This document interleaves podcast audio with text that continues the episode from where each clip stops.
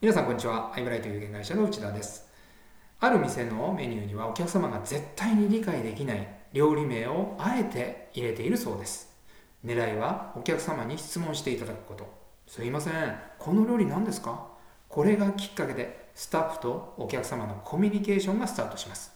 コミュニケーションができると注文単価が単価がアップするそうです。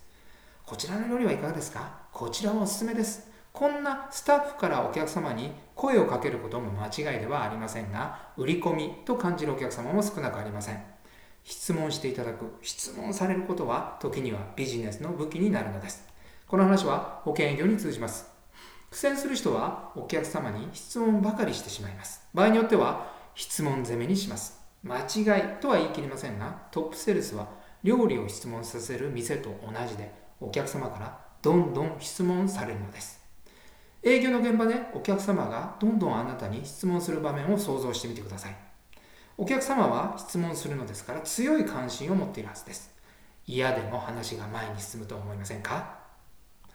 では、質問されるにはどうすればいいのか、一つコツをお話しします。それは、情報を止めることです。バラエティ番組で CM の後、誰も予想しなかった展開がというナレーションが流れ、そのまま CM になった場面がありました。もちろん私は続きを知りたくなり、CM の後まで待ちました。もしも最初から全部分かってしまったら、チャンネルを変えていたでしょう。情報を止められると知りたくなり、アクションを起こすものなのです。保険営業でも同じことをトップセールスはやっています。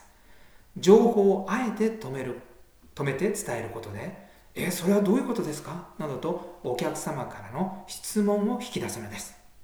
質問するばかりではなく、質問される展開をぜひあなたも作ってみてください。